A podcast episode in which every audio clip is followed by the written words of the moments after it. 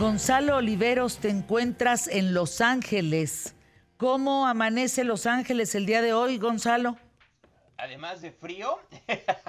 Buenos días, Fernanda, ¿cómo estás? Buenos días. Aquí son las 10, son las 10 con 17. Varias cosas que hay que comentar de Los Ángeles y que tienen que ver con eh, la situación eh, política y social. Primero, fíjate que Los Ángeles está tapizado de anuncios de series de televisión. Pero tapizado, Fernanda, ¿por qué? Pues porque está, por supuesto, el proceso de selección y de votación para los premios Emmy, que además no se sabe si estos premios van a ser en vivo o nada más va a ser una lista de ganadores como fue el día de ayer los premios Tony. O sea, tú sabes que el Oscar, el Tony, el Emmy, el Grammy se transmiten, bueno, muchos más premios, pero por, eh, nombrar algunos estos, se transmiten a través de la televisión abierta, algunos de estos por televisión por cable, pero no pueden llevarse a cabo debido a que está todavía la huelga de escritores. Si tú pasas por donde están los estudios, por donde está Paramount, por donde está Warner, por donde está Universal, donde está Disney o CBS, te vas a encontrar a los escritores con, ellos le llaman picket fences, que en realidad, alguien me está tocando la puerta, no sé por qué, pero bueno, que en realidad lo, que hacen Anda, eh, ya se le metieron al cuarto. Ya, se metieron aquí. Dile que por favorcito después vuelva. ¡Qué miedo! ¡Qué miedo! Te digo que. van a matar. Si yo. Ah, ¿no me abres? Ah, pues abro yo. Fíjate. Pues, ¿Ahora qué? ¿Ya te tendieron la cama o, todavía no? No, son las 10 con 18. Me imagino que están viendo quiénes están todavía en las No, no, qué susto, Gonzalo, qué horror qué horror. lo, peor del caso es que dije, bueno, pues si no la abrieron a las 8 en la mañana, entonces a mí tampoco. Pero esa es otra historia. bueno, te decía que, que, en todos los estudios de cine y de televisión continúan las famosas picket fences, es decir, estos escritores que se encuentran afuera de los estudios, pues en este alegato de que les suban el precio, que les suban sus sueldos, pero que también se evite el utilizar inteligencia artificial y por lo pronto pues va a seguir así durante un buen rato. Ahora bien, eso no impide que la, publicidad y esta campaña, el cabildeo por parte de los estudios para que voten por ellos en los semi, esté todo lo que da, Fernando. O sea, tú ves así anunciotes de The White Lotus por parte de, y de, por supuesto, de Succession por parte de, por parte de Warner. Están los anuncios de Yellow Jackets por parte de Paramount. Hay anuncios también de Apple TV para series, por ejemplo, esta llamada Lot, que si no la han visto, es una serie bastante divertida que debería, debería de darse una vuelta. Y por supuesto, no de Ted Lasso, porque no creo que sí toca Ted Lasso, pero no he visto de Ted Lasso. He visto de muchos otros, pero está repleta la ciudad de estos, de estos anuncios y repleta de homeless.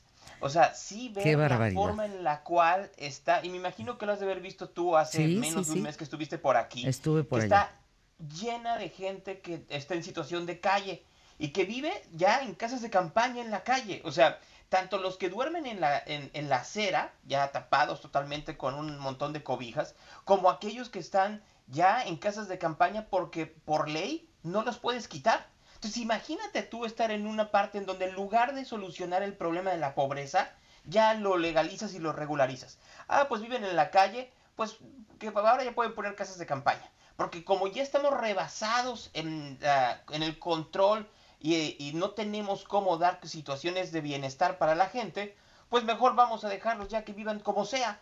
Lo cual yo creo, Fernanda, que es inaceptable. El problema es que aquí en California se están regularizando cosas que son sorprendentes. ¿Tú sabías que si tú entras, por ejemplo, a un Walgreens y te robas un pan, te robas un desodorante, te robas algo que tú compruebes que lo necesitas porque es de primera necesidad para ti, ¿no te vas a la cárcel? Sí, lo que platicábamos la semana pasada, justamente, lo mismo en un tema de medicamentos, lo mismo en un tema, eso, de comida, de comida sobre todo. Entonces imagina por un momento el, el sobrecosto enorme que está teniendo para estas farmacias o para estas tiendas de conveniencia, que ahora tienen que guardar todo bajo llave. Y entonces, pues tú tienes que llegar y decirle a la señorita, oiga, necesito tal, tal, tal, porque pues ya no es una cuestión nada más de comida, sino que están teniendo que poner todo en vitrina, desde artículos de primera necesidad hasta artículos de lujo, pues porque ya la gente entra y sale sin ningún problema, sin ningún pudor. Ayer se llevó a cabo aquí en Los Ángeles la, marcha por el orgullo LGBTQQA. Eh, el chiste de esto, Fernanda, es que, pues, a ver, yo recuerdo haber estado en Nueva York en alguna de estas marchas que iban de las 6 de la mañana hasta las 9 de la noche. Aquí, pues, quién sabe en qué momento pasó, porque sí me di toda una vuelta por todos lados y yo no vi absolutamente nada. Lo que sí vi, y que yo, seguramente tú también has de ver, te has de ver percatado, es la enorme cantidad de autos eléctricos que existen aquí en California. Ya Tesla es obviamente el número uno, pero ya existen por supuesto de General Motors, están los de Volkswagen, están los de BMW, pero esto tiene que ver, que es muy distinto con la situación en México, con la cantidad brutal de cargadores que existen.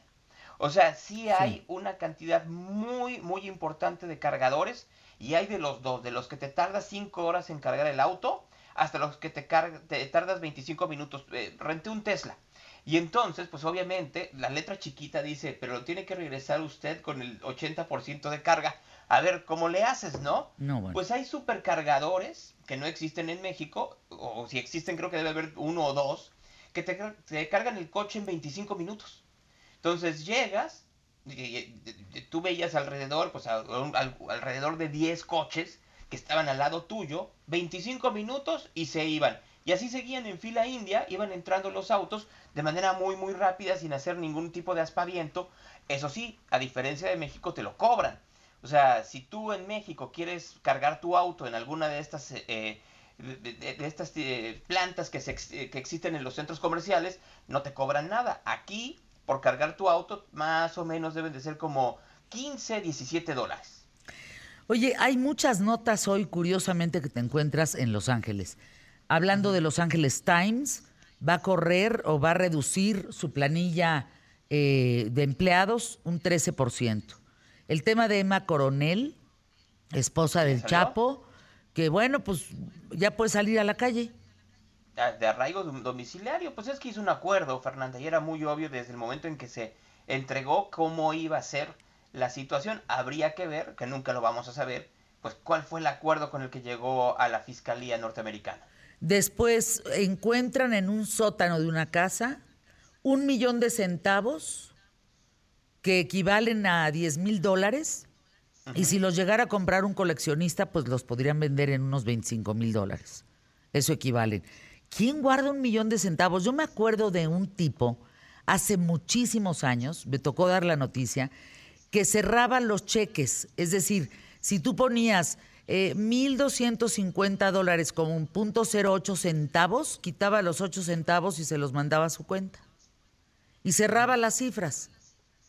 Y eh, cuando de repente lo detienen, porque el tipo ya era millonario de haberse llevado los centavos de aquel tiempo.